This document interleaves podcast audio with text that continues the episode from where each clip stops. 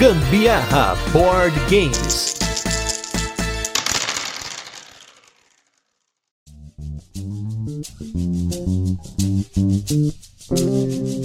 Coisa que tem ficado muito na minha cabeça ultimamente são as superproduções. São jogos que não apenas são jogos de miniatura, mas um exemplo que ficou na minha cabeça que me deixou com a pulga atrás da orelha foi recentemente o jogo Castles of Burgundy. E hoje a gente vai falar um pouquinho o quanto você quer pagar por uma experiência e se isso tem influência na experiência, né? E para isso eu trouxe dois caras aqui, inclusive que é uma das formações clássicas desse podcast para fazer esse episódio do Turno de Comentários. Eu sou Gustavo Lopes e do meu lado esquerdo está comigo ele que é designer ele que é jogador, ele que já foi criador de conteúdo, ele já fez tanta coisa nesse hobby que vocês nem imaginam. Anderson Butileiro, hashtag vem pra mesa Rio 1608. Tudo bem, Butileiro? Tudo bem, Gustavo? Tudo bem, pessoal? Prazer mais uma vez estar aqui, mais uma vez com um assunto bem legal de falar. E, cara, realmente, tá sendo um assunto que tá dando pano pra manga já há alguns dias aí, né, Gustavo? Com certeza, e essa thread só tá aumentando, né? Porque aí a gente tá falando de muitos outros assuntos relacionados ao custo dos jogos, a pandemia, pro... Ixi, tem, tem pano pra pra manga. Não vai caber num cast, com certeza a gente vai fazer outros assuntos depois sobre isso. Mas do meu lado direito está ele aqui, meu companheiro de lives, ele que tá sempre aqui batendo ponto também. Os dois aqui, gente, são os que mais participaram até hoje desse podcast, então eles têm quase coparticipação nessa história.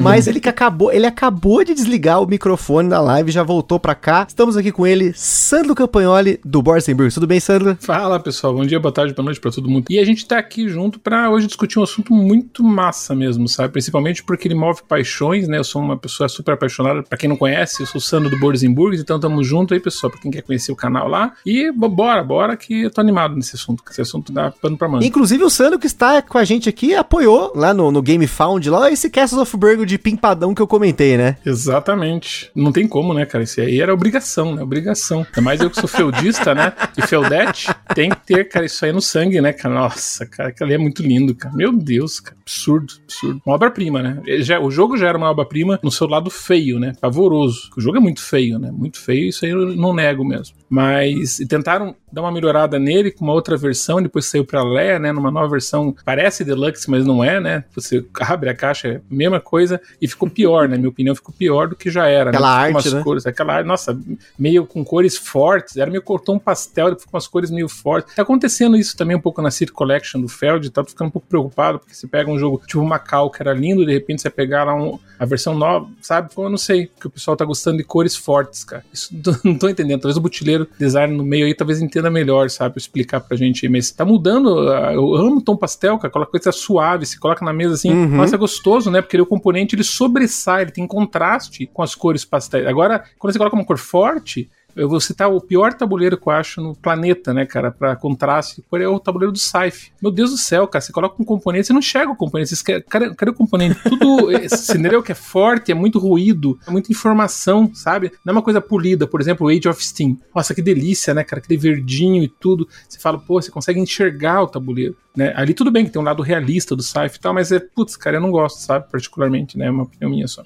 É, mas aí o Sandro tá comparando o trabalho do Io Tule com qualquer outro, né? tipo, fica completamente descomunal. Né? Qualquer jogo do Io Tule comparar com qualquer outra pessoa, do Io Tule vai ganhar de 10 vezes é, tá. mais, assim. E pra quem não pegou esse esquema todo, qual que é a ideia de hoje? A gente tá falando aqui sobre superproduções e o preço da experiência, né? Porque, pra quem não conhece a história aí do Castles of Burgundy, o Castles of Burgundy foi um jogo que a gente teve episódio episódio aqui, ele foi publicado no passado pela Grow, né? Lá fora do Brasil, ela é publicada pela Leia Ravensburger. E é um jogo que tem componentes bem fraquinhos, assim. O tabuleiro é um cartonado ali que é bem uhum. fininho. Você tem umas peças que, na hora de destacar, rasgou várias das minhas peças. Era a qualidade. O, insert não é nada funcional. Ele, você acha que ele funciona, mas ele não funciona. Só depois que eu tirei ele da caixa que ele funcionou. E é um jogo cru, né? É, acho que para mim é, é cru. A arte dele é bem feia. Eu falei dele aqui algumas vezes já sobre essa coisa do feio bonito, porque eu acho ele charmoso. Porém, o Castles of Burgundy ele tá recebendo agora uma edição nova, né, que saiu no ano de 2022 lá pelo Game Found, através da editora Awakening Realms, que é a mesma editora do Nemesis, do Tainted Grail, ela é conhecida por produções grandiosas, e ela pegou um jogo que eu paguei 100 reais, né, na época que a Grow vendia o jogo aqui nas promoções, agora você vai achar aí 250 reais aí nos mercados de usados, lá fora ele custa ser aí 30, 40 dólares, porém lá na Waking Realms eles fizeram um Kickstarter que transformaram a experiência do Castle of Burgundy, que é um quebra-cabeça, num quebra-cabeça com peças mais bonitas, você tem o castelo 3D, você tem mais expansões, mais conteúdo, uma caixa gigante. E aí, dentro desse argumento, a gente ficou. A gente tava se perguntando, né? Será que o Castles of Burgundy ele vai ficar melhor por conta dessa nova produção aí, porque eu estou pagando mais caro? Ou ele, eu vou, porque eu vou pagar mais caro, ele vai ficar melhor? Que acho que são coisas diferentes. Que é o efeito de você, quando investe o dinheiro num jogo, será que você se força a gostar mais dele do que num jogo que você pagou 50 reais na, na promoção na Amazon? Efeito psicológico, né? Acho que influencia um pouco, sabe? Principalmente porque, olha só, eu sou fissurado nessa questão de superprodução, né? E, principalmente porque eu sou totalmente euro, não sou, não tenho esse lado Ameritrash, essa informa, de informação, né? Então, como euro, tudo que é melhor, é, entrega, a entrega é melhor, mais efetiva em termos de beleza de componentes, qualidade, principalmente para jogos que não eram bons, né? Como o próprio Burgundy, não que fosse, fosse ruim, né? Ele é funcional, né? Funcional, você coloca ali todo mundo que joga. Exato, dá para jogar, né? Dá para jogar, dá para jogar, né? Tipo aquela coisa do carro, né? Pô, qualquer carrinho, a função de transportar uma pessoa, ele consegue levar você para qualquer canto, né? Mas daí o que acontece? Daí nasce em você essa questão de quando você ama um jogo, né? Então, quando você começa a gostar muito de um jogo, então você quer ter a melhor experiência possível daquele jogo, né? Eu já posso citar, primeiro jogo que posso citar nessa que eu comprei, acho que foi. Eu, eu acredito, tá? Acredito que foi o único do Brasil que comprou. Eu não encontrei até hoje. Olha, eu já encontro o colecionador de Feld. Eu já encontrei, eu já ajudei, inclusive, acompanhei o pessoal tentar colecionar a Queened, né? Que tentou entrar nessa mesma vibe minha, assim, né? Se motivou também. Cara, cara, era uma coleção linda assim e tal, entrou e tal. Mas eu nunca encontrei uma pessoa que tivesse o Luna Deluxe Fi da TMG. Nunca, nunca encontrei. Se ótimo exemplo, ótimo se, exemplo. É, se vocês descobrirem aí qualquer. Vocês comentem lá no, no Gambiarra, comentem lá no chat da live da balada, mas eu quero entender se tem alguém no Brasil que conseguiu ou teve essa vontade de comprar, porque é uma coisa muito particular, não é um jogo que explodiu, né? Bem pelo contrário, é um jogo que nem funcionou muito bem no Brasil, né? Por ser esse lado meio durão do Feld, né? Secaço, um tema totalmente desconexo, né? é feio mesmo o tema, né? O jogo não é um jogo bonito, mas ele entregava para mim um dos melhores experiências feldianas de todos os tempos. Ele é meu top 3 do Feld até hoje, né? Porque justamente era um, um xadrezão do Feld, como chama assim, porque ele é baseado praticamente, vamos colocar 95% em não sorte, né? Ou seja, a sorte é eliminada do jogo. Então, esse fato me levou assim a crer que, pô, se eu tive essa experiência tão boa com o jogo e o jogo não é muito bom de componentes, né? Até mesmo para aquela questão da sacerdotisa, é, putz, é muito, não, aquela, não dá para comprar aquela ideia, né? Então, se tivesse um componente melhor que não, não que colocasse você dentro do tempo, porque aqui é diferente, né? Tem jogos que você vai uhum. comprar, eu vou citar outros exemplos, que você melhora a qualidade, Deluxify, tudo para te integrar mais na temática. Nesse caso, não é integrar você com a temática, é você realmente usufruir de componentes tão bons que vão te dar aquele, sabe aquele é, pump, assim, eu acho engraçado que tem um, tem um quadro de humor que aparece lá, que é o gravando, né, de pegadinha lá, ele, ele usa esse, esse termo, cara, ficou na minha cabeça e veio agora, por isso que eu tô, tô falando, esse pump, né, cara. ele faz uma brincadeira lá de fazer as pessoas fazerem exercício, tá falando que tá tudo troncho, cara, né, tá tudo errado, cara, você tá fazendo essa abdominal, tá errado. Daí ele faz, ele ensina como que é, deixa eu te mostrar como que é, daí ele vai fazer e faz um, um gemidinho, sabe, um gemidinho assim, daí falou, uhum. daí, ele, daí o cara vai fazer, ele fala, cara, você não tá gemendo, cara, dá o gemendo que vai dar o pump. é ali que vai dar o pump, cara. Você não tá gemendo. Por isso que você não cresce. Por isso que você não cresce, cara. Você fica. Ai, cara, sensacional. Você é, tá gravando é, de pegadinha, ó, cara, sensacional. Mas enfim, então tem jogos assim que talvez você pense, pô, minha experiência foi tão boa, então como ela seria se eu tivesse moedas de metal, né? Se eu tivesse componentes que eu pego naquele papelão e vou começar a pegar na madeira, tudo impresso e tal, coloco na mesa aquela coisa fantástica, porque até mesmo o Luna tinha aquelas ilhas, eram meio pequenininhas, aqui veio o double layer, né, na, na, no jogo, então ficou dobro mesmo, né, de espessura da, das, das ilhas, né? Tudo, tudo basicamente de, de cartonado foi trocado por madeira, tudo, mas estou falando tudo, até aquela velinha, aquela vela que marca o round, sabe? Inclusive eu acho fantástico essa forma de acusar que eu vou terminar o jogo, vou terminar a rodada e tal. Ela também foi convertida para madeira, que foi aquele nem tinha necessidade, mas eles colocaram tudo. Então foi uma super obra de produção da TMG. Eu acho que, quer ver aqui, eu acho que o único que bate, tô até olhando aqui para eles aqui, que são cinco, né? São cinco, eu tenho, eu tenho cinco, eu colecionei essa a coleção Deluxe Fire. Acho que talvez o, o, o Gentes, o Gentes, como algum fala, talvez é, é, poder eles sacanearam, porque eles colocaram insert, mas é uma das melhores produções da TMG de todos os tempos. Porque o que acontece? Quando você leva jogo duro para as pessoas, aí talvez tenha uma decepção. Puta, mas esse jogo aqui, você coloca para sair da ilha, entra na ilha, o pessoal até fala assim, pô, eu quero é, nadar no mar, pô, o cara foi jogado no mar. Sabe, o pessoal começa a complicar um pouco o tema, sabe, né? Aí, que coisa é. feia, o cara tá na ilha, então o cara, o que, que foi? Tematicamente falando que o cara foi arremessado no mar, sabe umas coisas assim? Então, isso você quebra isso, você quebra isso porque tem aquele encanto tão grande. Eu coloquei esse Luna para jogar, mesmo o pessoal que não gostou muito, porque tem esse divide opiniões, né? 50-50, quem gosta e quem odeia, mas, cara, era tão lindo que o pessoal parece que meio que aquilo que você falou é o lado psicológico fala mais alto. Por você estar tá jogando um jogo tão maravilhoso, parece que a pessoa assim não tem o direito de falar mal daquele jogo, entendeu? Ela fala assim, cara, esse jogo, esse jogo é bom, cara. Nossa, esse jogo é bom, entendeu? Foi interessante, cara. Você citou esse lado, um lado interessante de ser explorado, o lado psicológico que movimenta dentro da gente para dizer, não, esse jogo é maravilhoso, porque ele é lindo, né?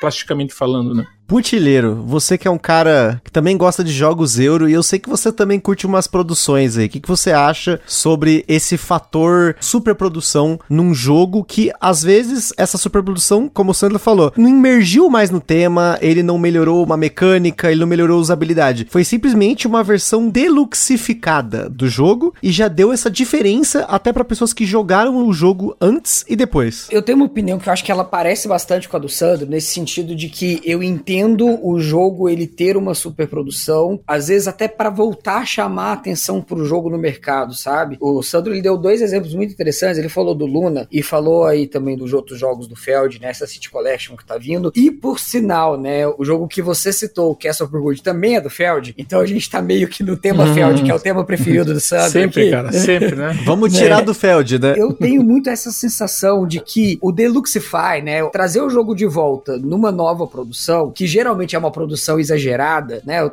entendo exagerado aqui, né, dentro desse contexto, né? É uma maneira de você trazer de novo o jogo pro foco, né? Trazer o, olhar novo para um jogo antigo. Né? O Castle of Burgundy é um jogo que já tem mais de 10 anos. O Luna é um jogo, acho que tem mais de 10 também, né, Sandro? Uhum. O Luna já, né? O Macau era um jogo de 2009, né? Então uhum. é um jogo que já tá quase fazendo 15 anos. Eles fizeram uma reimplementação mudando até mesmo o nome do jogo, toda a arte do jogo. Não foi simplesmente melhorar componentes, né? Né? E os outros jogos dessa série City Collection do Feld que vão sair pela Queen, pelo menos três dos quatro primeiros eram, né, reimplementações de outros jogos. O que que é esse, isso, né? É trazer o jogo de novo com uma super produção, talvez com um trabalho melhor na arte, etc. É uma maneira de inserir de novo o jogo no mercado. Então, a gente até falou num, num outro cast sobre os jogos Evergreen, né, que são aqueles jogos que, independente do que você fizer com eles, eles vão vender. Né? Então, você pega, sei lá, um Codenames, você não precisa ficar mudando toda hora. Né? Você não precisa pegar um Codenames e fazer uma baita baita superprodução nele para ele continuar sendo vendido. No caso do Codenames, eles só mudam o tema, né? Botam um tema Pode ali, crer, né? meia boca ali por cima e beleza. Mas se você pega um jogo igual esses que a gente tá falando, né? Um Castle of Purge, por exemplo, que é um jogo que tem mais de 10 anos, que é um jogo que ficou um tempo out of print, aí fizeram uma edição de 10 anos dele e tal, que a aceitação dele no mercado é diferente. Porque você pega um jogo e geralmente tá na cabeça do, do, do board gamer, ele vai falar assim, putz, mas esse é um jogo lá de 2000 e bolinha esse jogo deve ser datado, sabe? Então, mesmo que ele tenha uma, uma versão nova, nesse caso eles fizeram a versão de aniversário, ele ainda assim ele vai ter um estigma, né, de um jogo que já tem uma certa idade, né? Então, ah, mudaram a arte, ainda mudaram para pior, que foi como o Sandro falou no caso do, do Castle, né? Então, fazer uma versão com uma super produção traz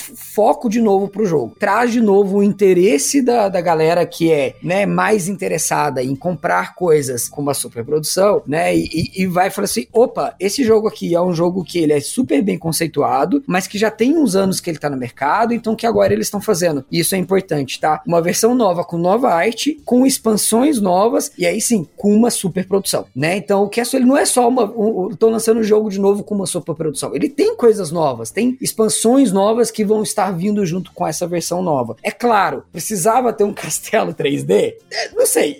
Não, sei, exato. Não sei. não sei. Mas aí vem aquilo. Outros jogos fazem coisas coisas parecidas para chamar a atenção durante uma campanha de financiamento coletivo, né? Então eu vou pegar aqui um exemplo que para mim e pro Gustavo é uma coisa muito mais próxima pra gente. Anacrone. Se você pegar a primeira versão do Anacrone, como que era para ter vindo lá no primeiro KS? Pra vocês terem ideia, gente, não tinha nem cubinho eram tokens, tá? Eram tokens nas cores dos quatro recursos do jogo. E lá no primeiro financiamento coletivo, um dos upgrades foi virar cubinho, e aí, obviamente, que eles jogaram isso pra versão retail, e tudo virou aquele cubinho translúcido bonitinho. As miniaturas, para que que serve a miniatura no Anacrone? Ela tem uma função de experiência de usuário ali, de, né, de, a gente fala de o I e o X ali, que é você visualizar melhor onde estão suas peças no tabuleiro, até porque, né, como o Sandro já falou, tem uma questão do tabuleiro ser mais colorido e etc. Quando você coloca o seu token da sua cor para simbolizar o seu exosuite com o trabalhador em cima, você meio que perde qual que é o seu exosuite uhum. ali no uhum. tabuleiro. Então a função da miniatura ali no Anacron também é de experiência do usuário. Funcional, de, né? Funcional, de você saber qual é a sua miniatura, onde os seus trabalhadores estão e tal. Mas é uma super produção para um Eurogame. O Anacron precisava das miniaturas? Não precisava. A miniatura melhora? Melhora. Mas, cara, ela também encarece o jogo. Então, quando uhum. a gente tá uhum. falando de superprodução, a gente também tá falando de encarecer o valor de mercado do Sim, jogo. Com certeza. Né? Então, não tô dizendo assim que, ah, o Anacrone é um jogo que eu pagaria 300 reais se ele não tivesse a miniatura, que na verdade até é bem próximo do valor que ele veio pro Brasil, né? Mas para eu colocar valor no jogo, como que eu vou competir no mercado com o Everdell, por exemplo, que é um jogo de praticamente 400 reais, com um jogo que também é de alocação de trabalhadores, que também tem um engine buildingzinho, né? Assim, só tô colocando entre aspas, tá, gente? Essa comparação entre Everdell e Anacrone. Claro que cada um nas suas devidas proporções. Mas são jogos que atendem certos públicos parecidos, né? Alocação de trabalhadores, engine build e por aí vai. E aí você coloca no Anacron para gerar valor nele, você coloca mais elementos. Você coloca uma superprodução, você coloca uma caixa grande, você coloca miniaturas, você coloca cubos translúcidos. Não que o Everdell também não tenha uma superprodução, porque o Everdell também tem, né? O recurso lá bonitinho, personalizado do Everdell, aquela árvore que você monta que chama atenção e por aí vai. Mas quando você olha os dois jogos na mesa, o Anacron ele chama mais atenção por causa das miniaturas. E aí se ele chama mais atenção, eu também posso cobrar mais caro nele. Eu gero valor para o jogo, para eu colocar o patamar, né? Qual que é a classificação de preço do jogo aqui? Eu vou colocar ele na faixa de preço dos jogos de 250 reais? Não, não vou. Vou colocar ele na faixa dos quinhentão, né? Então eu consigo gerar valor para que o meu jogo seja mais caro e, obviamente, eu vou ganhar mais em cima da venda dele. Sim, sim. É que, na verdade, eu penso do meu lado pão duro, né? Porque aí que tá. Eu, no caso específico do, do Anacron e dos jogos da Mind Clash, é muito comum a Mind Clash Games, para quem não conhece, ela separar muitas coisas dos jogos. Então, por exemplo, no caso do Anacrone, como veio pro Brasil a última edição dele, você tem o jogo base seco, você tem uma caixa que são só as miniaturas e tem uma caixa que são as expansões que lá atrás era dividida diferente. A caixa das miniaturas vinha uma expansão, na caixa que vinha o jogo base também tinha expansão incluída, eles separaram isso de novo para ficar mais entendível pro mercado, porque era uma confusão do caramba. Mas outros jogos da própria Mind Clash, eles têm essa separação entre uma edição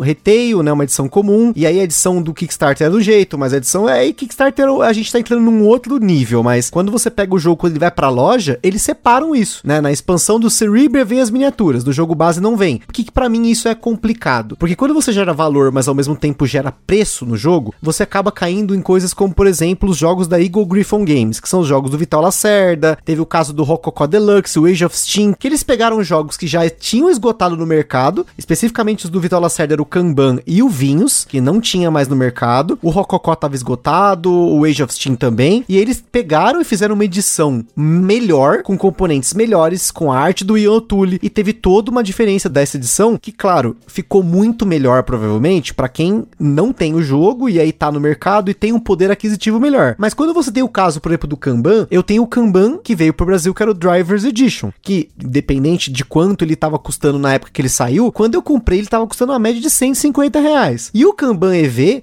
quando veio on demand pela do Mosaico, tava 900 reais. Ou seja, um Kanban EV comprava seis Kanbans do Drivers Edition.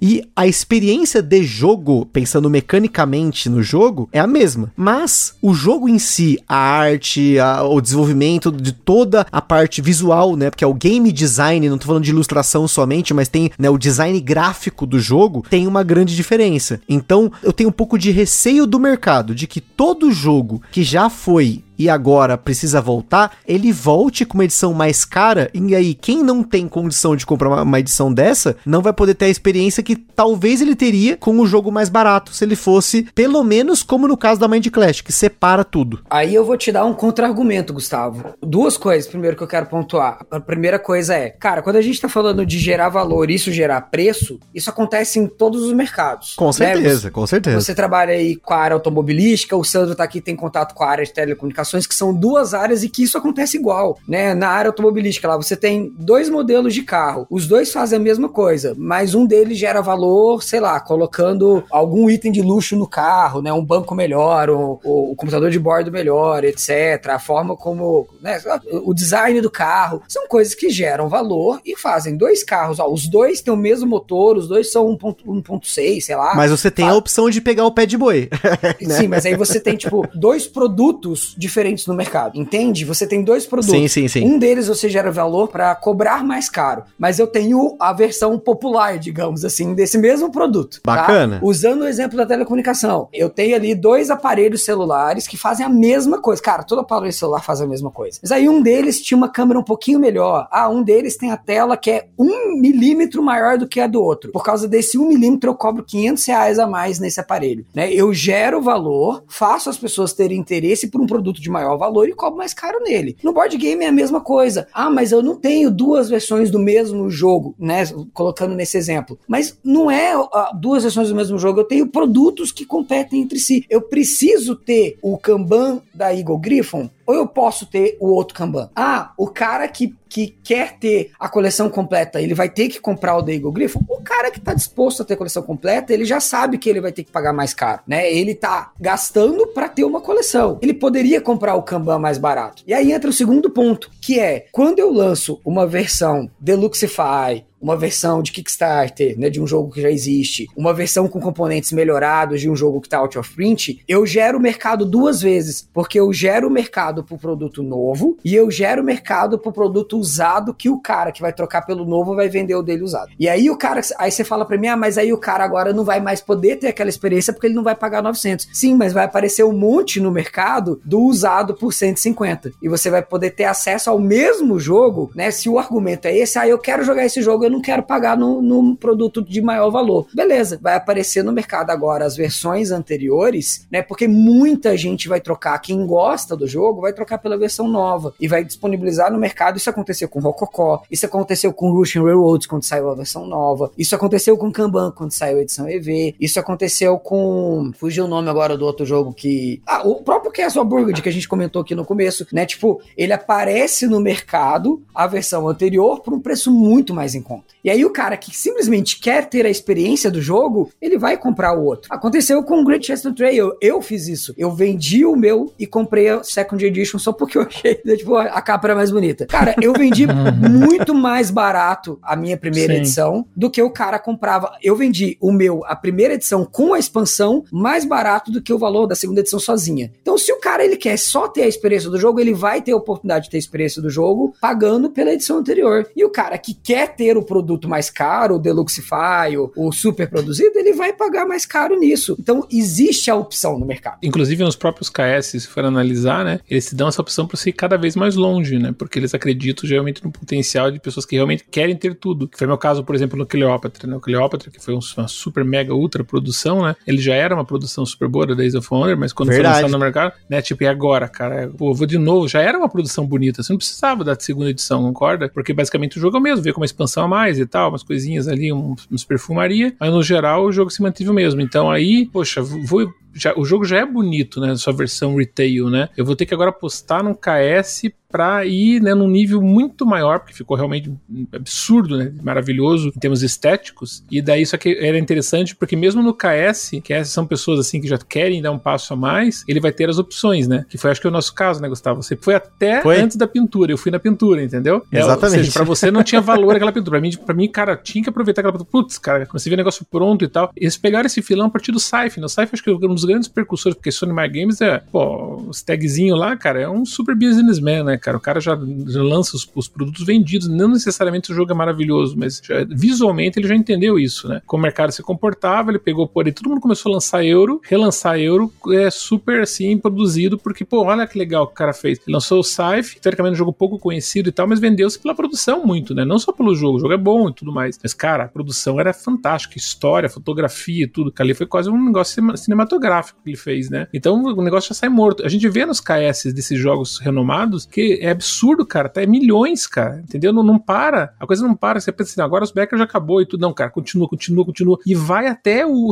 até o último sangue, cara. Até o ponto, acho que o cara não tem mais nem ideia para colocar. Cara, já fechou todas as metas, cara. O que, que eu vou colocar aqui? Ai, cara, coloca mais ali um. É, bom, expansão não dá, porque os caras às vezes inventam expansão que nem. Aconteceu alguns casos, né? Que o cara nem tinha expansão, colocou lá só pra ter mais uma meta, porque daí você incentiva as pessoas, né? Cara, agora a gente tem que completar essa meta, cara. Pô, não sei o que, eu vou esperar. Só vou comprar se, se a meta fechar. Daí quando fecha todas as metas, os stress goals, daí todo mundo compra, né? Então tem várias ondas assim de compra. Mas os valores, cara, reparem nos valores desses euros é, que estão sendo relançados, né? Tô falando já mais de euros que de grande renome no mercado, né? Como foi o próprio Brass e tal, que foi essa versão. Pô, cara, a pessoa não quer saber, cara. A pessoa paga assim, tipo, já, já na primeira, nas primeiras 24 horas, o negócio já explodiu cinco vezes o valor que era a proposta, né? Que não precisa, né? Porque o KS perdeu um pouco sentido, o financiamento coletivo, que era para você financiar o projeto, mas o projeto já está financiado, é mais para fazer realmente essa repercussão, esse barulho no mercado, né? Fazer, putz, cara, agora chance única, cara. Esse negócio da chance única que mexe com as paixões, entendeu? Porque você fala assim, né? Tipo, você tem duas chances. Ou você compra agora, no lançamento, ou você pode comprar depois. Só que você vai pagar o absurdo. E o, o Brass é um excelente exemplo, porque o Brass foi um dos jogos mais baratos que eu vi em termos de KS, porque ele enviava para você dois jogos, né? O Lancashire e o Brigman mandava para você e, cara, era absurdamente barato. Acho que o Butileiro entrou nessa, né, Butileiro? Você entrou nessa. Sim, e eu, eu me lembro que quando você comprou, cara, fui jogar na tua casa, né? Esse jogo e tal. E daí, quando eu joguei esse jogo ali na versão normal, porque eu não gostava da versão raiz lá, mal explicado e tal, enfim, tem uma série de motivos. E daí, quando eu fui jogar no Butileiro, me encantei de novo pelo jogo, tudo. E na mesma hora, cara, eu não queria saber o que que ia acontecer. Mas eu paguei duas vezes o preço do butileiro, entendeu? Eu paguei duas vezes o preço do butileiro. Porque ele pegou o preço que eu paguei ele comprou os dois, entendeu? Mas aí que tá a sacada. Então, quando você vai ganhando experiência no mercado, você fala assim, cara, saiu o KS. Agora tem duas chances. Ou compro agora ou compro depois duas vezes mais caro, entendeu? É a mesma coisa que tá acontecendo com o container, Jumbo, Jumbo. Cara, esses tempos eu vi dois pau e trezentos, cara, o container, Caramba. a Jumbo Edition. Cara, dois pau e trezentos, o Jumbo Edition. Eu falei assim, eu paguei caro também, acho que eu paguei uns mil e trezentos. Cara, mas do, do, passou, tá passando de dois mil, cara, lá pra frente, 2.300. E o pessoal vende fácil, assim, dando risada, cara, sabe? Termina o um leilão ali, sabe? É, quase termina porque, sabe? O cara agradece, que, né? Cara, é, é, um negócio sanguinário, assim, que acontece nesses leilões de KS, né? Então, se a gente tá achando caro as superproduções, imagina quando isso cai na mão dos leilões, cara. É uma coisa absurda. Pra você ter uma ideia, olha que interessante. A pessoa que me vendeu é, toda. É, que eu comprei lá, muito fora do Brasil, aquela questão do. para completar a coleção da Queened, esses, esses caras que eu comprei lá, europeus geralmente, eles compram só para revender depois de 5 a 10 anos, cara. Tanto que ele tem as versões todas lacradas desses jogos, assim, que foram jogos 500 cópias no mundo inteiro. Aí você fala assim, cara, o cara, olha só que louco, ele comprou o jogo para poder revender depois como se fosse uma ação mesmo. Sabe que você buy and hold, assim, você pega, compra Sim, ali, é pau, pra colecionismo, é, né? E, e, só que ele não vai usar o jogo, ele vai guardar, porque ele sabe que vai ter um louco, tipo eu, assim, que tava quase pagando 350 euros num jogo de 40 euros, né? Na época, quando, quando era vendido. Então eu tava pagando 350, cara, foi por pouco. Se o Diego não tivesse pegado no leilão de Essen, eu tinha realmente pago 350 euros mais o frete. Era 350 só o jogo, tá? 350 euros. Um jogo de 35, 40 euros na época. Então, cara, você fala assim: o que, que te leva, que te mobiliza a pagar numa produção, né? Ou seja, uma coleção e tal? É o fator emocional 100%, cara. Mas é 100%. E esse fator visual, principalmente para quem não é muito auditivo, é mais visual, cara, é um tremendo de um gancho de comercial, cara. É aí que as empresas perceberam e começaram a relançar tudo, como tá os próprios jogos do Feld. Os do Feld vão entrar num critério mais de relançamento, não é superproduções, porque né, são só relançamentos, melhorias, expansões incluídas. E ele tem e duas opções, né? Ele tem uma edição deluxe e a normal, né? Pra quem é, quer, né? Então, ele não foi bobo, né? Obviamente ele ia colocar a versão deluxe, né? Pra todos, pra todos os jogos vão ter a coleção deluxe, provavelmente, né? Até agora três, né? Mas eu acredito que as outras também não vão perder esse filão, né, cara? Então, imagina, são jogos renomados dele e tal. Até eu fiquei um pouco decepcionado, cara, porque, pô, agora eu tô numa situação assim, eu vendo, cara, os jogos que eu tenho, eu vou manter a coleção do, do velho, porque, cara, não tem mais espaço na estante. Você vai ficar com o jogo repetido sentido, cara, entendeu? E vão ser coleções diferentes, né, Sandro? Porque uma, uma, uma coleção é da Leia e a outra Isso. é da Queen, né? Isso, não, cara, ele, ele- não tá parando. Ele acabou de anunciar pra 2024 o, o, o La Isla, cara. Eu não acreditei quando viram que fala. Você tá de brincadeira. Ele vai também mandar rever o, o La Isla, cara? Sim, vai mandar. Ele vai trocar tudo, cara. Ele vai colocar City Collection em tudo, entendeu? A Queen entendeu assim, cara, vou colar nesse cara, que eu não vou largar ele mais e vou relançar tudo que ele já lançou em outras editoras e vou relançar aqui. Ele é capaz de fazer isso, porque não para mais. Vocês viram de 2024? Tem o Nassau, mas são todas releituras, cara. Cara, ele vai lançar, sabe qual jogo de novo que vai entrar no City Collection em 2024? Run Pirates, cara. Dá pra acreditar nisso. Run Pirates é um jogo assim, meio meh, né? Ninguém fala nada, tem gente que enche o saco, que é jogo meio ruim, tem outros que gostam, tipo, eu gosto, assim, porque eu entendi o propósito do jogo e tal. Mas, cara, ele vai relançar jogos que nem são renomados, né? Tudo bem lançar um Bora Bora, um Macau e tal, mas não, ele tá relançando tudo, cara. Tudo La Isla e Run Pirates são os jogos de 2024 lançados dentro do City Collection. Acho que o La Isla vem esse ano ainda, tá? Que é o Viena, né? O La Isla, ele vem esse ano ainda. Ou seja, ferrou, né? Mais um pra comprar nessa ano.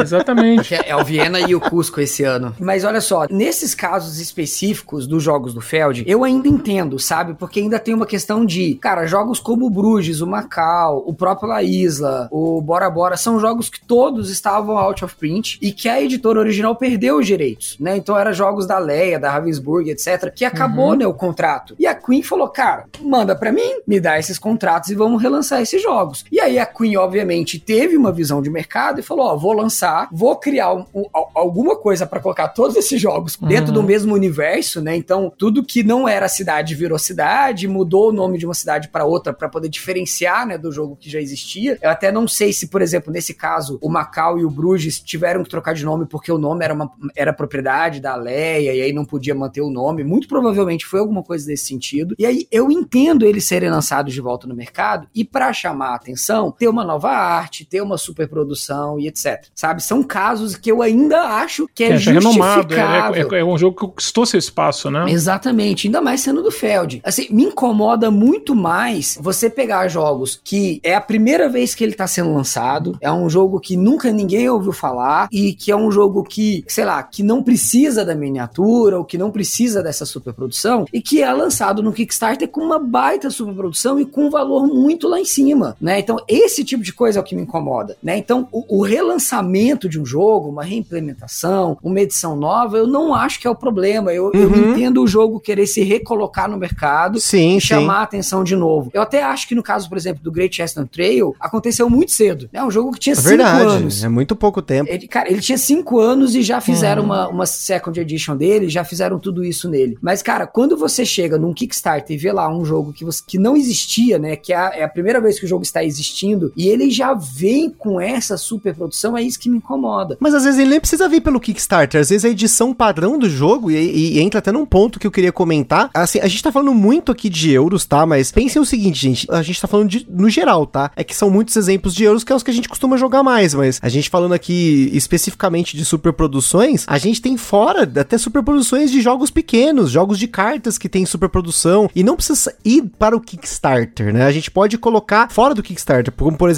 jogos da Devir. Assim, não tô dizendo que são superproduções, mas eu acho que elas estão no meio termo, né? No caso, por exemplo, do Bitoco, do Lacrimosa, porque a gente tem algumas coisas que facilitam, mas encarecem. Por exemplo, tabuleiro de dupla camada é um negócio que encarece, mas facilita. Então, a tendência é que, se uma superprodução de relançamento de jogos está vendendo, um jogo novo pode tentar emplacar com uma coisa assim. Uma outra tendência que eu tenho visto lá fora, jogos com tabuleiro de neoprene. Eu vi vários já Ou de tecido, né? de tecido. Tipo canvas, etc. Já veio o tabuleirinho de tecido. Exatamente. Outra coisa que tá vindo nessa tua linha de pensamento é, são as trays, né? É muito interessante, né? Uma- Uma, uma coisa que eu me lembro que nasceu, que brilhou os meus olhos, fez eu comprar na hora uma versão deluxe ali, acho que até o Butileiro comprou também, que é o Gugong. Cara, quando eu vi o Gugong, eu falei, cara, essa caixa sem nome aqui. Você abre aqui, cara, eu via, eu via todas aquelas trays, cara, tudo separadinho, só pegar e colocar. Mas a mesma coisa que agora aconteceu no lançamento da, da Galápagos, é End- Endless Winter, né? Tipo, é a mesma coisa, né? Se tornou mais comum. Agora é comum Exato. ver muito jogo com tray. E antes, cara, era, era uma super mega produção. E hoje tá vindo no retail, né? Interessante. Cara, né? Seven É. Wonders Arquitetos tem tray e ela, a, a tray é maravilhosa. Maravilhosa. Tipo, absurdo. Mas Nossa. a Trey ainda eu acho que é justificável, porque, cara, vocês vão lembrar disso. Quando você comprava o War há alguns anos atrás, ele tinha. Vinha... Tinha Treyzinha. Cara, ah, ele sim, tinha Trey, você, você, colocava todas as pecinhas amarelas numa caixinha e tampava a caixinha no War, cara. Isso nos anos ah, 90. O resto das coisas do né? War custava 50 centavos na produção. Sim, beleza, tudo bem, concordo. Aquelas cartas, cara, lembra? Mas assim, cara, a Trey tem um insertzinho com coisas que você pode guardar. E, cara, isso facilita demais a vida. Eu Sim, acho por isso que, que eu falei, é uma... facilita, mas encarece, né? Mas é um encarecer que é tão pouco. Cara, se você. Assim, tudo bem, quando você pega uma Tray que é da Game Trays, ou o próprio Gentes que o, o Sandro citou, né? Que é uma versão Deluxify, ele veio lá, o insert em Foan, que você montava o Foanzinho e tal. Esse tipo eu sei que encarece. Coisas que tem uma qualidade melhor, ele encarece. Mas tem tantos jogos que tem um organizador ali, de alguma forma ali dentro, que, cara, eu pago para ter o organizador, sabe? para não ter que comprar um organizador depois. Que é o que muita gente faz, né? Principalmente porque eu odeio MDF, eu não compro nada de MDF, eu acho que pesa, estraga a caixa do jogo, então eu não coloco de MDF. Se já vem com um de foam ou com um de plástico, para mim é sensacional, eu pago para ter. Um caso que vai um pouco contra isso, só que eh, realmente ele não encarece tanto, mas que encareceu, e todo mundo reclamou do preço e não entendeu por que estava tão caro, foi o Seven Wonders que vocês citaram arquitetos, né? Porque ali acabou encarecendo, ficou, ficou caro o jogo, né? E é maravilhoso, né? Eu, eu acho o produto entregue, assim, como produto acabado, Concordo. sensacional, né? Porque ele é bem funcional, né? Então ele é funcional. Imagina colocar aquilo ali tudo separado, você já entrega pro jogador, né? Já pronto, todas as peças e tudo que ele tem que fazer, né? As pecinhas, a montagem, as maravilhas e tal. Mas imagina fora aquilo ali. Mas ele acabou encarecendo, né? E muita gente não compra hoje porque é muito caro, né? Muito, muito acima, entendeu? Do que o jogo pode entregar como jogo family, vamos colocar assim, né? É, igual o caso do Cleópatra, né? Que mesmo a edição retail, quando chegou aqui no Brasil, ela já chegou num preço tão alto quanto a gente pagou no Kickstarter, né? Porque a gente fez uma aposta uhum, na época, né? Uhum. E, e, eu comprei no Kickstarter porque o preço do jogo vendido usado era mais caro. E aí eu acabei pegando e falei, pô, vou pagar mais caro na edição velha, vou pagar na edição nova top aqui, né? E até depois que deu uma barateada no jogo aqui no Brasil, ainda tava mais barato que as usadas do Cleópatra. Mas aí que tá, nesse caso a gente tá comparando no, especificamente coisas que facilitam, mas encarecem, né? Que é o caso do Seven Wonders Arquiteto, que eu acho que faz muito. Daria para vir tudo num saquinho zip? Daria. Mas a experiência do jogador é diferente. Que aí entra justamente no tema de hoje, né? Que é, será que essa superprodução ela, ela influencia na experiência? Você gosta mais do jogo, você paga caro ou você paga caro para gostar mais ou para você ter uma experiência melhor? E eu acho que a maioria dos casos que vocês estão comentando aqui, vocês estão pagando mais caro para ter uma experiência melhor. Não para ter uma experiência que era ruim e ficar boa, mas sim porque ela já era boa e ficou melhor. Porque não adianta nada o jogo ser ruim, pelo menos eu acho, né? Um jogo uhum. ruim não vai ser salvo por uma uhum. produção foda, né? Não tem jeito. Isso tá vindo muito de encontro com a nova geração também, com a tendência de mercado, isso em todos os mercados, né? É a venda de experiência contra a venda de produtos, né? Então muitas vezes você não quer pensar muito no produto em si que você está utilizando. É o caso da Yellow, da Green e tal, né? Você quer pegar uma bicicleta e de um lugar para outro, você não está preocupado com a qualidade da bicicleta em si, mas com o serviço que você tem, com a experiência que você vai ter de, né, de como usuário de um lado ao outro. Isso está acontecendo em todos os mercados, né? Então a experiência ela tá, veja a experiência 3D agora, a experiência realidade virtual, tudo tá sendo, cara, você coloca um óculos desse aí do Quest 2 ali, cara. Cara, joguei um bagulho desse, é doido, Meu hein? Meu Deus, cara, eu, eu tenho aqui, né, com meu irmão, eu jogo isso aqui, cara, não dá pra acreditar que você abraça ele, tipo assim, esses jogos de tiro, quem gosta e tal, né? Você abraça, você literalmente abraça, você faz o movimento do abraço, você abraça, e é, teu cérebro, é, ele processa tão forte essa informação que você sente a pessoa abraçando você, cara. É um negócio tão louco, experiência 3D, né, que eu tentando utilizar nos board games, né, mas é, é você compra experiências, entendeu? Você não tá muito preocupado com o óculos em si. Lógico, produto bom e tal, bem acabado e tal, mas é a experiência que tá contando. E nos board games também, eu acho que essas superproduções, elas entregam uma experiência muito melhor. Cara, é uma delícia, cara, você jogar como era de metal. O toque do metal ali, sabe, fazendo aquele barulhinho, sabe, até pra persuadir um pouco ali, né, dependendo do jogo, o leilão, negociação e tal, os sabe, tem, tem todo uma, um metagame ali que vem através também desse tipo de experiência que você que se vive no jogo com componentes bons. Eu tenho, eu tenho muito essa questão do, do toque, a gente brinca lá no Bodzenburgs, né, que é aquela questão do toque acetinado, do que nasceu lá o termo, é, né, o, sensação, tátil, tátil, né? Ela nasceu justamente disso, a gente gostar de tocar numa madeira, cara, é engraçado, mas é, cara, se tocar numa madeira sem rebarba, sem rebarba, cara, porque o Tiller sabe, cara, sabe aqueles lançamentos do passado? Não coloca meu nome nisso aí, não. Nossa, sabe aquele da vela, a história da vela, né, Butileiro? Você vai lembrar do jogo, né? Então a história da vela, cara, que os caras não fizeram umas miniaturas por cima da vela, cara, o toque que você tocava ali é, é pavoroso, cara, entendeu? Tipo, você vai pegar é, uma carta, né? E dependendo, você tem, você tem aquele padrãozinho, tipo. Não é só a questão da, da grossura, mas aquele toque que tem, que, que tem no Tipo Brass. aquele acabamento exemplo. de linen finish, né? Que chama, isso, né? Exatamente. No Brass tem muito acentuado isso, né? Então, é, traz, cara, um, não sei, um prazer, cara, interno que não, não tem como justificar, sabe?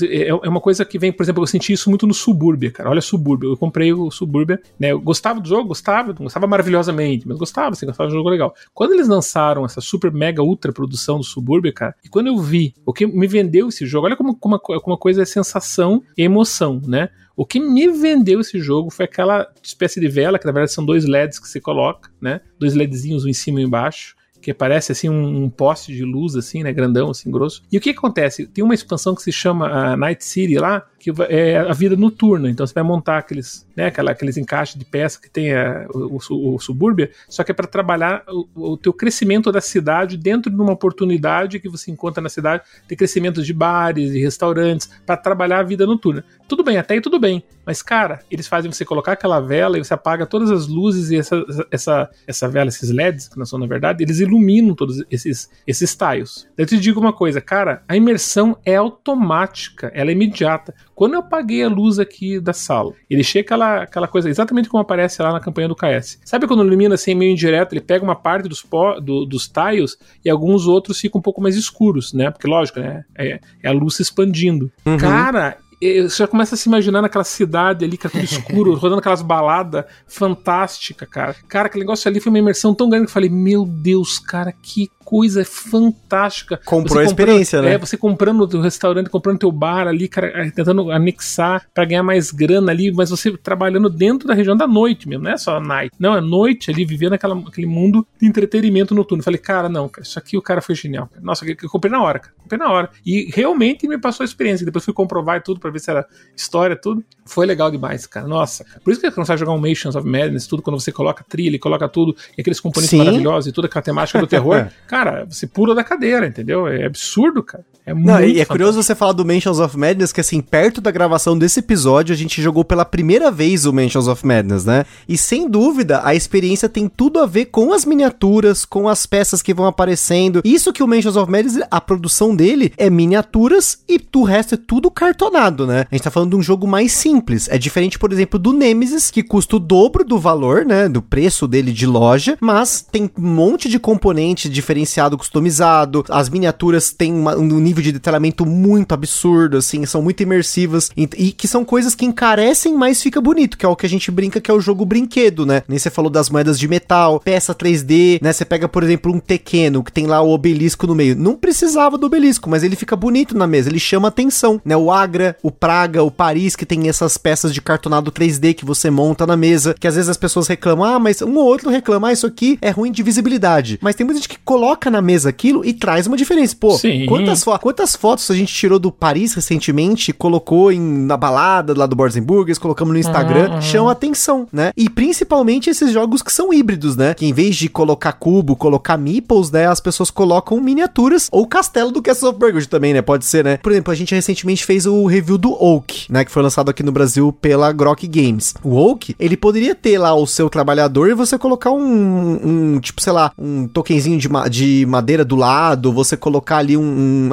alguma coisa, uma base nele, sei lá, qualquer coisa pra representar que o personagem lá, o seu druida, mudou de classe. Mas o jogo colocou aquelas peças 3D que são peças emborrachadas que você encaixa no seu druida e você coloca ele como se estivesse mudando de job num jogo de RPG. E isso mudou para mim, isso mudou muita experiência, porque eu queria fazer o upgrade dos meus druidas simplesmente para eles ficarem esteticamente mais legais, mas também porque eles tinham, né, uma usabilidade no jogo. Você visualmente, você olha, putz, aquele personagem que eu coloquei, aquele druida que eu coloquei ali, ele é tal personagem, ele faz tal ação. Esse aqui tem um bônus diferente e assim por diante. Então, encarece, fica bonito e às vezes também fica mais usual, né? Uhum. Olha só que interessante. Tem um jogo que eu nem gosto tanto assim, mas eu, eu mantive ele até hoje pela beleza dele, pela superprodução, que é o Walk Race, né? Que e- e- da versão pintada. Não sei se vocês viram essa versão toda pintada, né? Esse é aquele Então, Corrida Maluca lá, né? É, O- Corrida Maluca, Ah, né? pode mas crer. a versão toda pintada, essa versão deluxe máxima, sabe? E o que acontece? Quando eu coloquei na mesa com determinadas pessoas aqui que nem sabia, que eram fãs, assim, né? Passaram por toda aquela nostalgia do, desenho em si e tal, a pessoa chorou, cara, na mesa. Ela chorou de ver aqueles carrinhos pintados. é tão perfeito. Ele jogou aquilo, cara, como se fosse assim, a experiência máxima de um board game. Eu posso colocar qualquer jogo na mesa, ele sempre vai lembrar da, da, daquela experiência. Porque e é um muito... jogo super família, né? É o Super Família, exatamente. E foi um jogo ali que, como ele representa, né, bem legal aquela questão dos personagens, ele tra traduz basicamente o que o desenho era, os poderes, né, de cada carrinho, que era, era bom nisso, era ruim naquilo, que corria mais, corria que fazia sacanagem e tal, tinha toda uma furaçãozinha de olho ali em alguns momentos e tal. Ele traz essa experiência, mas o fato de estar pintado, super produzido, levou a pessoa num outro nível. Me lembrou muito minha esposa, cara. A gente foi lá para Nova York, lá naquele, quando a gente foi para Boston, lembra que a gente ganhou aquela passagem lá, para que eu fiquei apaixonado pelo Celtics? Então, gente, um dos passeios que a gente fez foi no Friends, né, que ela ama Friends, você sabe sabe? Cara, quando ela chegou e viu o cenário do Friends, né? Porque tá tudo montado lá, o cenário real e tal. Cara, ela chorou que nem uma criança, entendeu? Ela nem precisou entrar. Entrar dela quase desmaiou, né, cara? Mas só dela ter visto ela chorando, até a mulher falou assim: Porra, você tá passando mal, menina? O que tá acontecendo com você? Ela chora, chora, chora, chora, chora. Você entendeu que é a experiência, cara, do negócio. Então, o que eles estavam entregando lá no Friends Experience? Ele estava entregando a experiência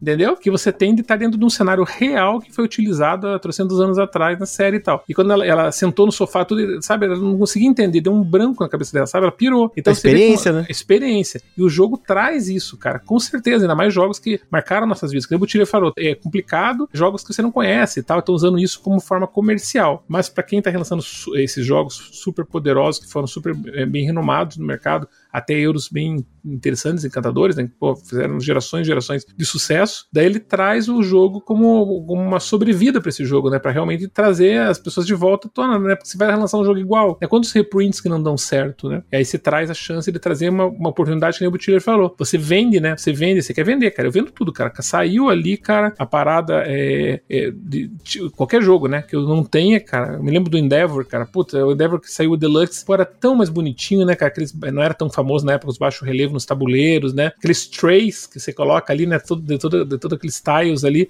e os outros não tem, cara. Isso também é uma coisa bem interessante, emocional, né? Você joga com seu amiguinho a versão deluxe, e daí você vai jogar a tua, cara. Acabou a graça, cara. Acabou a graça, não quer mais, cara. Você não quer mais. Interessante isso, cara. Você chega na tua casa assim, puta, cara, mas eu joguei com moeda de metal, com o tray, com tudo de madeira, tudo acetinado. Agora tem que pegar. Senti um pouco de, de experiência aí na voz do Sandra. Ele tá, ele tá falando de um caso real. Sim, é verdade. É caso real, né, cara? Pô, vocês, com certeza. Eu falei, ah, não, cara, mas que sem graça. Entendeu? O jogo é bom, é bom, mas é bom nos dois lados. Entendeu? Eu gostaria, cara, de pegar uma moeda. Eu gostaria de, de tocar na seda. Entendeu? É, eu quero usufruir um pouco desse benefício, entendeu? Que foi proporcionado a alguns jogadores. Não é que tem que jogar de novo na casa do amiguinho, entendeu? Mas, tipo, é, é são emoções, cara. Esse, acho que o que a gente tá falando hoje é puramente experiências mesmo, sabe? Pra quem gosta muito disso. Porque tem, também tem fase na vida, né? Por exemplo, eu me lembro que moeda, para mim, me atraía muito mais do que me atrai hoje, entendeu? Foi interessante isso, sabe? Eu tenho muito jogo lacrado, no sentido que eu, não, eu joguei pouco, com moeda lá dentro, cara sabe? Tipo, eu comprei muita moeda, muita moeda durante minha fase desses últimos anos. E agora eu parei de comprar, não compro mais. Então o que acontece? Eu, muito jogo eu fico, eu fico olhando assim, cara, esse jogo eu não jogo já há um ano e meio e tá com moeda lá dentro, cara. Olha, olha que louco, entendeu? Tipo, você comprou a moeda depois de jogar, mas não jogou depois de comprar é, a moeda, né? Isso, exatamente. E tem acontecer, pode acontecer isso com superproduções e tudo mais, né? Você vai no Furia e depois acaba não jogando não vendo mesa. Que daí é um total contraponto aí, porque daí você não, não, não tá usufruindo de nada. Aquela velha história que gosta de fazer, né? Pô, eu paguei 2 é, mil nesse jogo, joguei 10 vezes, então custa tantas partidas. Aí você começa a fazer aquelas contas, sabe assim? Ah, então esse jogo não, não se pagou. Pra tentar justificar, porque... né? É, pra tentar justificar. Então eu acho que tudo que a gente tá falando hoje, o alicerce é essa experiência e, e, essa questão da emoção, sabe? Porque tudo é vendido em cima da nossa emoção, entendeu? Porque se você fosse ver bem ali, seriamente falando, né? Não faz sentido o que você tá fazendo, entendeu? Pagando super caro para jogar um jogo que teoricamente você vai jogar, jogaria no retail baratinho ali, só do papelão, né? Concorda? No final, o Castle of Burgundy ele vai ser jogado da mesma forma, tanto na versão Exato, super é? poderosa, né? Então, aquela história do carro ele vai levar você para um lugar para outro da mesma forma que uma Ferrari vai levar. Só que daí tem o valor que o Butileiro falou no começo, né? Essa questão do, da venda do valor, cara, aí que tá todo o segredo do negócio, entendeu? O que para você não é interessante, para mim é. O, né, o fone de ouvido que eu paguei lá X mil reais, para você você não pagaria nem 100 reais. Porque para você você não vê valor em ter um som assim super afinado e tal, audiófilo, com graves agudos, que para você talvez o som não seja importante. Então é, é muito de pessoa para pessoa, sabe? É, é, é, bem interessante isso. Pessoas que investem tanto em board game e, sabe, não, não teriam condições teóricas de comprar aquele jogo, mas compram puramente pela emoção, entendeu? Para ter aquele jogo parado em casa, sabe? E que teoricamente não teria condições de comprar, porque os jogos estão caros, né? São super caros hoje. Você fala para qualquer pessoa fora do hobby que tá pagando 400, 500 reais num jogo, a pessoa pensa que você é louco, entendeu? E a gente tá falando de super produções, tá falando de jogos, a gente, a gente, a gente é bem é, tranquilinho, né? A gente tá falando só de euro, né? Agora vai falar desses KDM que mega ultra produções que o William pagou lá 7 mil, que os pessoal pagam 10 mil reais dando risada, cara. Não, eu conheço um cara que tá colecionando as expansões. Um abraço pro Fábio Roncarati mais uma vez. Ele terminou, se eu não me engano, essa semana, aqui que a gente tá gravando, a coleção de expansões do Kingdom Death Monster. Que cada expansão aí você vai investir uma média de 100 dólares para cima. Eu me lembro que o pacote completo tava custando 1.200 dólares sem frete. Mas aí a gente tá falando de um outro nível de jogo, né? Que aí é uma. Hum. É, é, claro, o William é maluco, né? O William jogava Não. isso e jogava o resto. Eu sei que o Fábio ele vendeu a coleção quase completa de jogo de tabuleiro dele só pra investir em Kingdom Death Monster. Porque aí a uhum. experiência para ele do Kingdom Death Monster, ele não precisa de outra. Porque para ele aquele jogo é o melhor. Para que, que eu vou jogar outra coisa se eu posso jogar o Kingdom Death Monster? Ele não vai jogar um Mansions Sim. of Madness, que a gente falou aqui agora, né? E, mas assim, eu, eu posso ir até um pouco mais longe, porque você falou dessa coisa de ter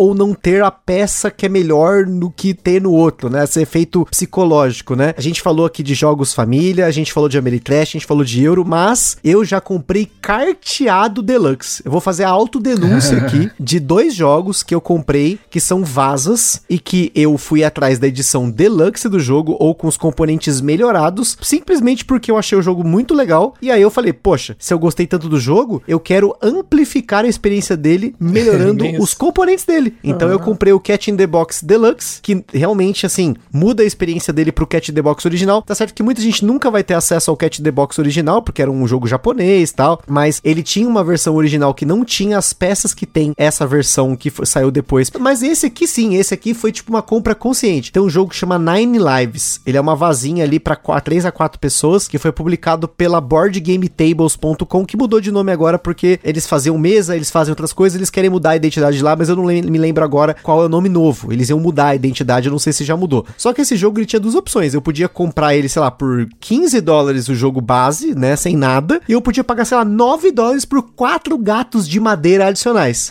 Que eu fiz? Eu peguei os gatos de madeira porque eu falei, pô, tem o gato de madeira. Olha esse gatinho de madeira, gente, que coisa é, linda. Isso mexeu comigo, entendeu? Hum, pra mim, pra mim de carta tem o exemplo do Arborento, né? Tava tudo funcionando legal e tal, né? Aquela maravilha, jogando e tal. Daí eu falei assim, não, cara, tem que ter. Esse jogo é muito bom, cara, tem que ter a versão deluxe. Deu, deu, deu efeito reverso, né, cara? Daí você compra, sabe aquela, aquela história, né? Compra aquela versão, o cara daí foi jogar, cara, olha que coisa linda essa caixinha, cara. Nossa, essas cartas aqui, né? Tudo brilhando, né, cara? Que é todo aquele efeito holográfico, né, cara? Holográfico, só que ficou injogável. Aí não rolou. Tinha que né? vender o jogo. Dependendo cara. de como você tá na mesa, não dá pra enxergar direito, né? Não dá pra enxergar nada, Botileiro. Horrível aquilo, cara. Horrível. Eu cheguei até essa experiência também.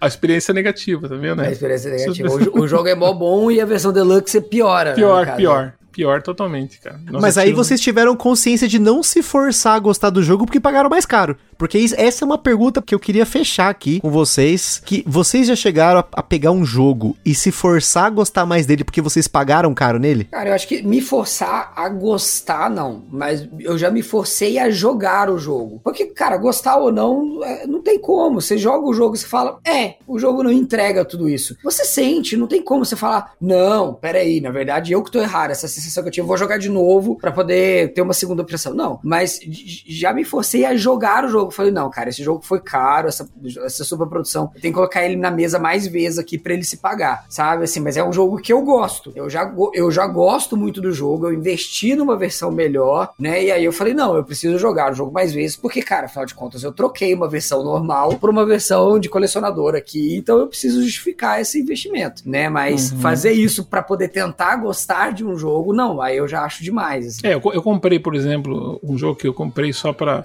Não pra tentar gostar, que eu não gostei muito, tá? Eu olhei assim e falei assim, putz, cara, legal esse jogo, mas é, não tô muito com vontade de jogar, mas eu comprei só pra completar a versão Deluxe Fi, cara. Foi o Chimera Station, né, cara? Um jogo bom, né? Um jogo bom, lógico que é. Mas, cara, tinha que ter, né, cara? Cinco, era cinco, fechou em cinco, cara. É, falei que tinha que ter esse Chimera Station pra completar a coleção, entendeu? Não é um jogo que me atraía muito e tal. Então eu comprei a versão Deluxe Fi e tal, daí eu falei, pô, cara, joguei assim, gostei, não é o meu jogo, mas me forcei um pouquinho por ser ali, né, cara? Tudo Deluxify e tal, topzera. Não me forcei a gostar, mas foi uma situação meio forçada, entendeu? Tipo, é um jogo que eu não compraria se não fosse da, da TMG para completar a coleção, entendeu? Uhum. Mais ou menos isso, né? Você se forçou por ser uma coleção Deluxify, né? Não é uma coleção normal, né? Não é uma coleção de design, como a gente sempre já falou várias vezes, ou coleção de editora, nada, é uma coleção de, de coleção de deluxe desses jogos, porque tem a versão retail que você pagaria menos da metade do preço, sabe? É, eu perguntei isso porque surgiu essa, inclusive essa discussão lá no grupo de apoiadores lá do Gambiar, né, do nosso do nosso Catarse que é, vamos supor chegar uma situação aqui hipotética, você comprou um jogo, pagou caro por ele, colocou ele na mesa e ficou com aquela sensação, tipo, poxa, eu tava super empolgado com a produção do jogo, eu tava empolgado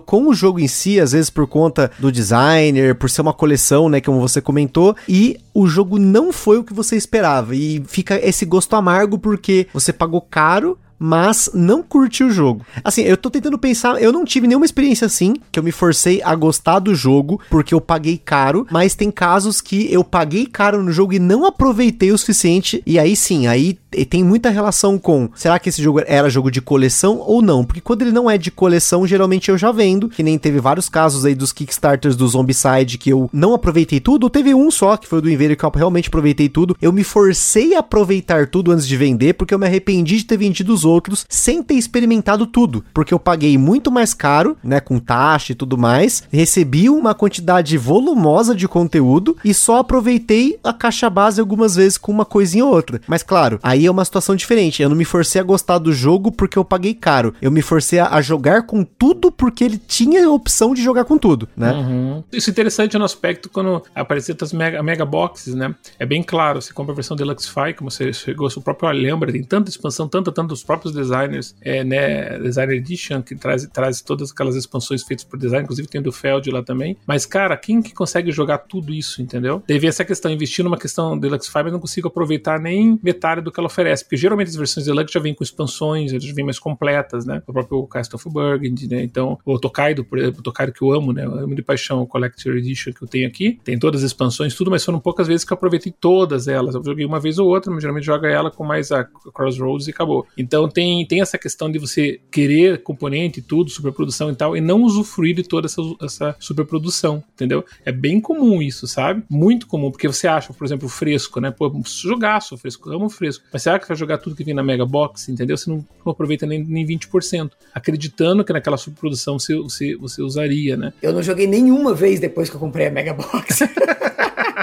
Tá vendo? A gente tem que ter, né, cara? Autodenúncia. É, mas é isso aí, cara. Eu nem quero falar o que, que eu não joguei e comprei, né? Porque tá voltando tudo a história. Tá voltando tudo de novo aquela história. Vixe. Deus que me perdoe isso aí, viu, cara? Não, não, Desafio número 2 do É, cara, nossa, cara, você tá louco, bicho. Nossa. Mas enfim, é, é, é, natural, entendeu? Acontece, né? É um investimento que você compra com os olhos e depois não, você vê que não é bem assim e tal, né? E mais engraçado de tudo é essa questão emocional que você compra, depois que você comprou, tá aquele negócio, ai, cara, agora eu tenho, cara. Beleza, agora jogar é outra coisa, cara. Agora tenho. Tipo, não acontece com todo mundo, entendeu? Mas tem essa questão de você ter aquele negócio porque você garantiu. Ou seja, aquele teu prazer que você já desenvolveu na tua cabeça, que você vai ter no momento que você jogar, ele tá garantido em algum momento da tua vida, entendeu? Você vai demorar três anos para jogar, mas tá ali, sabe? Tá ali guardado para você aquela caixinha de prazeres, entendeu? Você sabe que você pode, você pode abrir. Porque é ruim, né? Você não ter essa caixinha de prazer. Depois você olha ali, cara, se eu quisesse jogar aquele jogo, eu não vou poder ter aquele prazer. Então você tem ali, tá guardadinho, mas o prazer tá guardado lá. Um dia você vai usufruir, entendeu? Mas não, não naquele momento que você não tem tempo, várias fases da vida que você tá passando, entendeu? Mas tem, né? Então, por isso que eu falo, sempre, é sempre o fundo emocional. Se você conseguir abstrair essa emoção, você consegue evitar bastante dinheiro gasto à toa, sabe? Superprodução vende pelo que ela é, entendeu? Vende pelos olhos, né? E, e escapar dessa muitas vezes é, é, bem importante, sabe? Vários KS que eu não entrei, eu saí, se esquece do KS. Tava tão maravilhoso, né, cara? Essa superprodução tem que ter para mim. Daí, como você não comprou, porque você perdeu no leilão, você esqueceu ela. Você vai lembrar ela depois de um ano e meio. Cara, olha, nem fez sentido para mim. Um ano e meio vivi de boa, não senti falta daquela mega produção que eu queria. E por que eu queria naquela, naquele momento? Porque você tava vivendo aquela, dentro daquela, daquele ciclo, aquela bolha de emoção, sabe? E depois que você escapa, você fala, olha, não precisaria daquilo. Sabe aquela coisa pra você não gastar dinheiro? Você pergunta, eu realmente preciso disso? Uhum. Se você fizer essa pergunta, você não vai comprar um monte de coisa na tua vida, entendeu? Só que ninguém faz, todo mundo vai comprando emoção e tal, e depois é que não utiliza, né? É bem, é bem triste às vezes isso aí, sabe? Te leva pra um, pra um caminho ruim. Por isso que, por isso que eu evito sempre comprar, eu nunca compro superproduções que eu não conheço mais, né? Eu risquei isso no Gugong, não conhecia o Gugong, né? E não conhecia o, acho que foi o Crusader, sabe? Que foi o Deluxe O resto eu conhecia tudo. Então sempre eu entrava num ambiente que eu já tenho, já tenho domínio. Daí eu tô comprando para, como o Butileiro falou, né? Para ter uma, uma coisa melhor do que eu já tinha vendo, a coisa que eu tinha. E essa coisa que eu vendo, ela já, já de certa forma financia, né? Já cobre parte dos Sim. custos da nova. Então daí você não tem tanto investimento tão alto. Agora comprar só porque é bonito e tudo, você já não entra mais, cara. Isso aí já, nossa, já faz anos, cara, que eu não faço mais, sabe? Pelo menos uns dois, três anos é que eu não, não compro mais KS sem saber se o jogo é bom ou é ruim, sabe? Né? Não é um relançamento, digamos assim. É, eu acho que o, o, o último que eu fiz isso foi justamente o Carnegie, né? Que, é, que inclusive a gente comprou junto, né, Sandra? Uhum, Que verdade. foi já. Ah, nunca Verdade, não, não conheço o jogo, nunca vi nada sobre ele. Mas é, cara, muito três- combo, né, cara? anos. É muito combo, né? Era. É design, é artista, é, é, né? A é editora. é Queen, é- meu né, Deus, ali tipo, era um combo. tudo- não tinha como dar errado Não. nesse caso, né?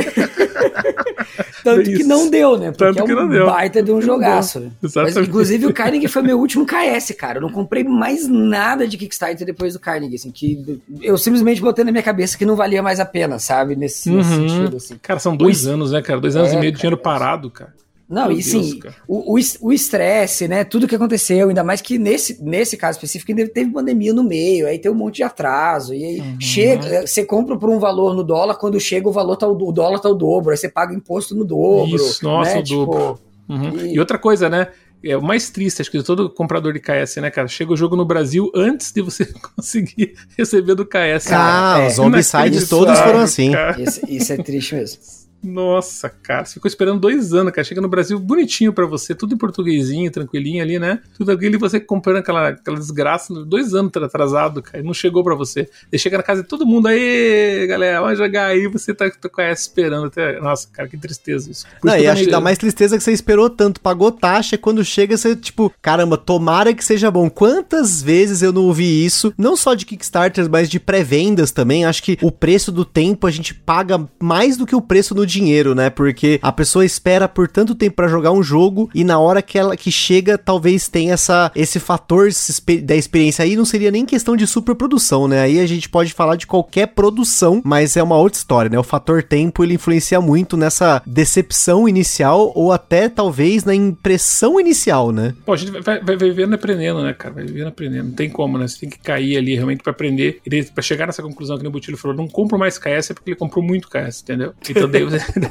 Eu também, cara. Nossa, eu não entro mais em rascada dessa, sabe? Colecionar editora, sabe como eu fiz no passado, colecionar designer, tudo, sabe? Porque, tipo, tudo bem uma vez, né? Uma vez você aprendeu, tal, completa e tal, agora seja feliz. Agora fazer tudo de novo, eu já não faço mais porque a gente, a gente vai aprendendo, né, cara? São várias. Por isso que eu falei, o nosso hobby ele vem por várias fases, né? Várias fases na vida, e aprendizado o tempo todo, sabe? Sempre tá aprendendo uma coisa e tal, como investir, como comprar melhor, como que você trata o hobby assim, de uma forma mais inteligente, né? Acho que esse que é o, que é o ponto mais importante, sabe? E eu continuo aprendendo, cara. Mais uma vez vocês vão ver, daqui a pouco vai ter um lançamento aí, mais uma vez, sabe? Comprando, sabe? Bom, enfim, mas é, é isso, cara. A vida é isso. Por exemplo, eu jamais, cara, compraria é, Memoir, cara. Comprei Memoir, essas versões e tudo mais, cara. Eu paguei, imagina, num um Airpack, cara, mil reais. Tipo, num Airpack, cara, entendeu? Porque era é superprodução, é superprodução, cara. Pô, os aviões todos, cara, da Segunda Guerra, pintados à mão, lindos, cara, com stand e tudo mais e tal, sabe? Mas, cara, 300 mil expansões, você acaba não jogando, entendeu? Ele fica ali dentro do negócio, cara. Putz, fala, dá uma tristeza, assim, sabe? Só que você não quer vender também, entendeu? Acho que vai entrar numa live que a gente fez um tema, né, Gustavo? Lembra? É, como que é? Não jogo, mas também não vendo. Verdade. Lembra, O cara? que você pagou nele acaba que vira, assim, uma, uma questão de honra, assim, né? Isso, tipo, honra. cara, isso. eu paguei tanto nesse jogo, eu, eu não vou vender, cara, eu É. vou, vou manter ele, eu vou, vou tentar jogar. Esse Um eu dia vou eu vou tentar jogar. jogar. Um dia, é, esse, vou tentar. Esse um dia nunca chega ou nunca É, dá certo. Exatamente. Tinha um amigo meu que tinha uma frase perfeita pra esse tipo de situação, sabe? Sabe que não vai. Você sabe adianta, que não vai. É, não adianta se iludir, que você não vai, cara, entendeu? Mas, ah, mas eu vou. Um dia eu vou. Não, um dia, cara, eu vou fazer isso aqui, cara. Vou jogar tudo, vou colocar, cara, todas as expansões de memória ali, cara. Nós vamos enfrentar. É, imagina, cara, você só jogaria isso o ano inteiro. Tipo, tipo é, o Gloomhaven, né, cara? Só isso pra você jogar tudo, né? Então, tipo, não, cara, vou, cara, com o irmão ali, cara. Nós vamos jogar ali, cara, fazer toda a campanha, cara, colocar tudo planilhado, usar o, o livro de estratégia que eu nunca li, né? Que é um livro de 400 páginas que você fala desse livro de estratégia. Eu não li uma palavra desse livro de estratégia. Cara, Ai, cara, Deus livre, né, cara? É uma cilada depois da outra, né? cara? Impressionante. Então, gente, agora eu espero que vocês tenham gostado dessas dicas aí, do, tanto do Sandro quanto do Butileiro, porque a gente não tá falando só de superproduções e, do preço da experiência experiência que a gente tem muitas vezes, mas também das vezes como a gente paga a língua quando entra nessas furadas, né? Porém, a gente espera que essas superproduções que estão já assim influenciando que jogos padrão já venham com uma produção um pouco melhor, elas não sejam afetadas por todo o impacto que a gente teve aí do processo da pandemia e do pós-pandemia, né? Que é bem provável que a gente faça um outro episódio falando um pouco sobre isso, sobre algumas previsões aí, não sei, tudo depende do butileiro, né? Vou, vou jogar a denúncia aí, que o butileiro me, me lança esses temas aí e fica me dando ideia na cabeça, e é um tema complicado, porque as superproduções, elas realmente influenciam muito nisso, porque quanto mais componentes você tem diferenciados, miniaturas, componentes de plástico, precisa de um, né, de um molde específico, até mesmo madeira cortada de forma específica precisa lá de um equipamento especial, você vai ter coisas vindo de diversos lugares, muita coisa vem da China, e tem o frete, tem muita coisa que influencia o preço final do jogo. Então, acho que a ideia desse episódio hoje era comentar um pouco sobre como o psicológico, é, a gente tem essa coisa do psicológico, como o Sandro bem falou, né? Acho que a superprodução, ela mexe com o nosso psicológico a partir do momento que você está imerso nessa cultura de comprar e jogar e aproveitar de cada vez mais de experiências melhores, né? Que você que saiu lá daquele War, do banco imobiliário com o tabuleiro rasgado, ou até mesmo desses jogos que você vê nas lojas, né? Que acabam chegando perto desses que a gente falou aí da estrela, né? Como Herdeiros do Cão, o Tot Monstros, o, o Mixtapes, que são experiências mecanicamente muito boas, mas que por conta da experiência tátil delas não serem tão boas,